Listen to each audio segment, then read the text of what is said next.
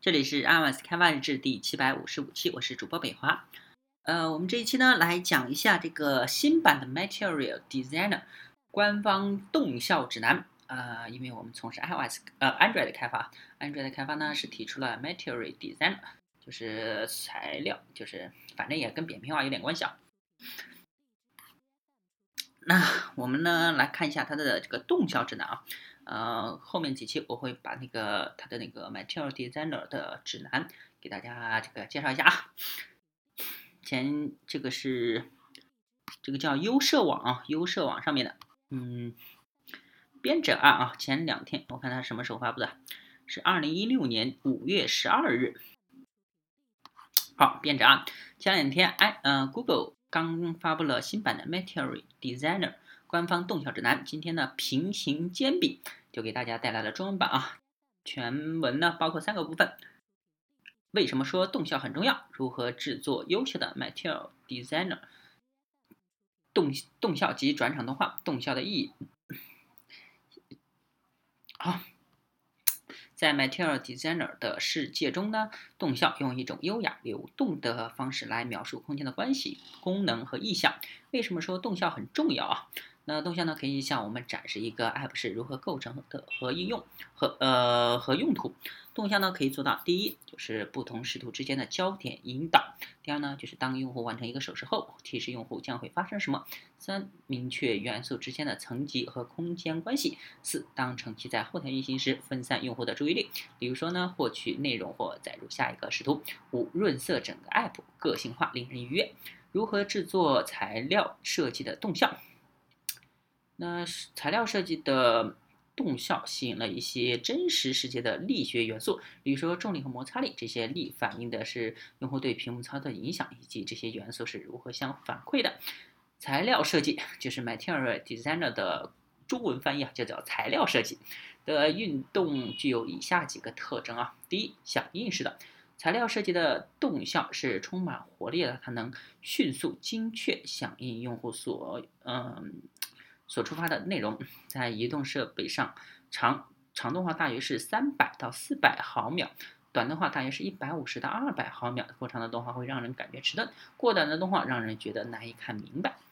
嗯，用户触摸屏幕时，通过以连动画能够使得用户确认输入。嗯，卡片上升表示该卡片处于激活状态，显示触发元件或者是动作。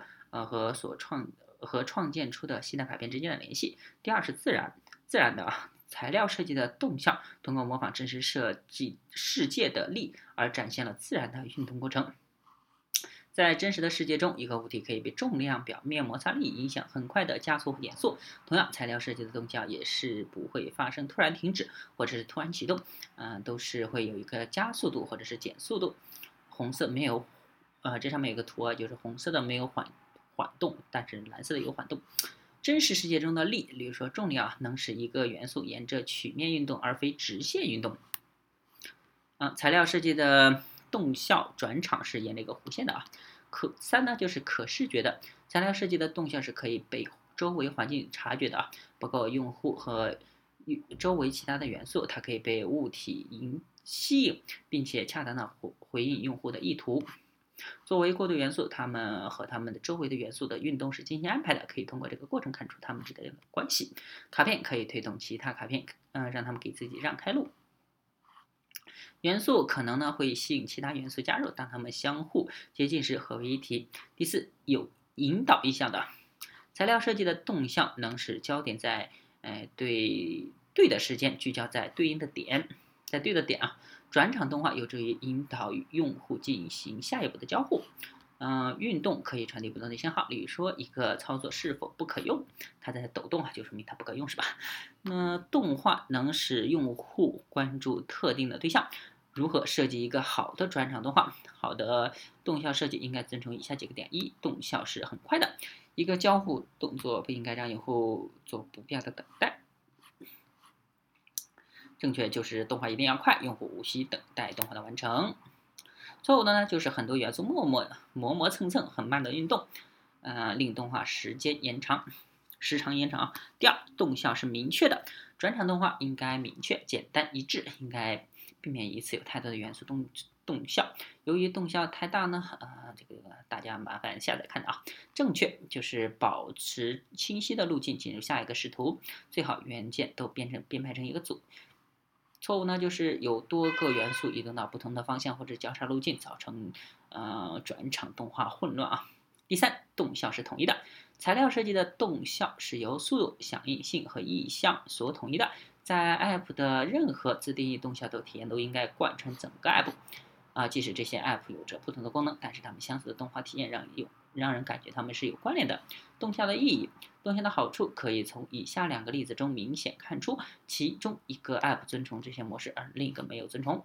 啊，正确的就是在转场的过程中，啊，用户被引导到下一个视图，表层的转场清晰的传达出层级关系。Loading 的过程在后台进行，以减少延呃这个延迟时间。错误的转场呢，就是发生点没有一个清晰的焦点，所以看不出来新的页面和旧的页面之间的联系，没有感觉到有任何层级的关系。Loading 用了一个转圈的半圈，半圈表现太明显，令人感到迟延迟感。哦，那我们后面看它的第二期。哎，第二期呢？第二期，第二期，第二期，我刚才还打开了。好，就是新版的 Material Designer 官方动效指南二。那距离上一篇呢，本文继续第二部分，从动效的速度、动态持续时间、通用持续时间和缓动曲线四个部分，教你创建平滑一致的 Material Designer 动效。在系统的干货都比不上官方的动效指南，西瓜就在这儿，赶紧来捡吧。捡了西瓜丢芝麻。那 Material Designer 的动效设计是响应式的啊。自然呢，使用缓动，呃，曲线和持续的时间模式，可以创建平滑一致的动效。速度，某个元素移动或者是改变状态的时候，运动速度应该足够快，使用户不用等待。出现频率高的转场动画就应该短一点，而有些转场动效要动画要慢一点，来保证用户能够理解它。正确呢，就是动效应该足够快，让用户不不用等待动画的完成。错误呢，就是做了一些无意义的拖延。动效持续的时间应该调整每个持续时间来适应不同的移动距离、每个元素的速度和表面的变化，而不是所有的动画都有相同样的持续时间。呃，物体离开屏幕应该是一个很短的持续时间，这样用户就会减少对它的注意力。当用户需要移动较大的位移或者有很大的变化时，应该占有更长的持续时间。当呃物体移动较小或者是很微小的变化时啊，应该持续。减少持续时间，这样就不会使动效看起来很慢、很迟钝。通用延续时间，移动设备啊，移动设备上呢，动画通常会持续三百毫秒左右。大而复杂的全屏移动设备上，通常需要更长的持续时间，三百七十五毫秒左右。物体进入屏幕的持持续时间大约是二百二十五毫秒，物体离开屏幕的持续时间为一百九十五毫秒。动画超过四百毫秒就会显得慢而拖沓。大屏幕移动设备在大屏幕移动设备上，同一时间内物体移动较长的距离，速度比移动较短的距离更快。越大的屏幕，物体移动的持续时间应该更长，这样动效不会显得太快。平板设备，平板设备上动效的持续时间应该比移动设备长百分之三十左右。移动设备上三百毫秒的持续时间，在平板设备上应该是三百九十毫秒左右。可穿戴设备，可穿戴设备上的动效时间应该比移动设备上短百分之三十左右。移动设备上三百毫秒的持续时间，在可穿戴设备上应该是二百一十毫秒左右。动效元素在大屏设备上会移动很大的距离，动呃动画可能会比小屏幕设备上看起来略微放缓。桌面桌面动画应该比移动设备上的动画更快更简单，通常只会持续一百五十毫秒到两百毫秒。由于动桌面动画可能不太引人注目，它们的响应应该更敏捷、更迅速。复杂的网页动画肯定会导致掉帧，除非他们有专门的 GPU 加速啊。更短的持续时间可以让动效快速完成，减小减少注意。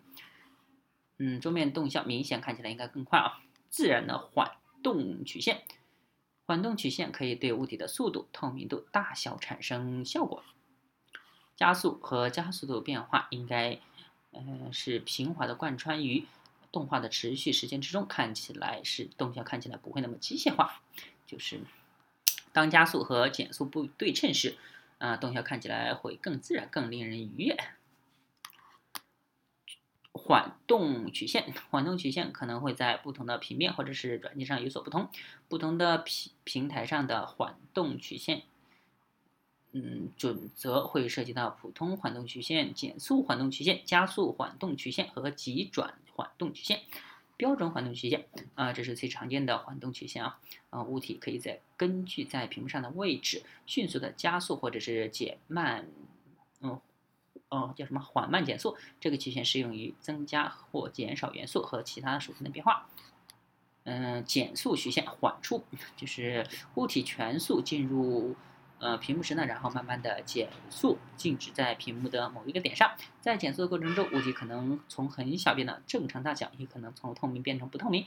有时候，当物体透明进入屏幕，可能从稍大的大小缩放到缩小到正常的大小。加速曲线就是缓进，当物体离开屏幕时是以全速离开，它们离开时屏幕不会减速。然后急转曲线，急转曲线被用于随时离开屏幕、随时回到屏幕的情况。物体可能会在屏幕上某一个点迅速加速，然后一个对称的。嗯，曲线快速减速运动到屏幕外的某一点，减速会稍快于标准曲线，因为它们不会遵循于一个准确的路径到屏幕外的某一点，物体可能会随时回到原点。OK，那我们这一章呢就到此结束了啊。那大家可以关注新浪微博、微信公众号、推特账号 i y s d v l g 也可以看一下博客 i y s d v l g 点 com。拜拜。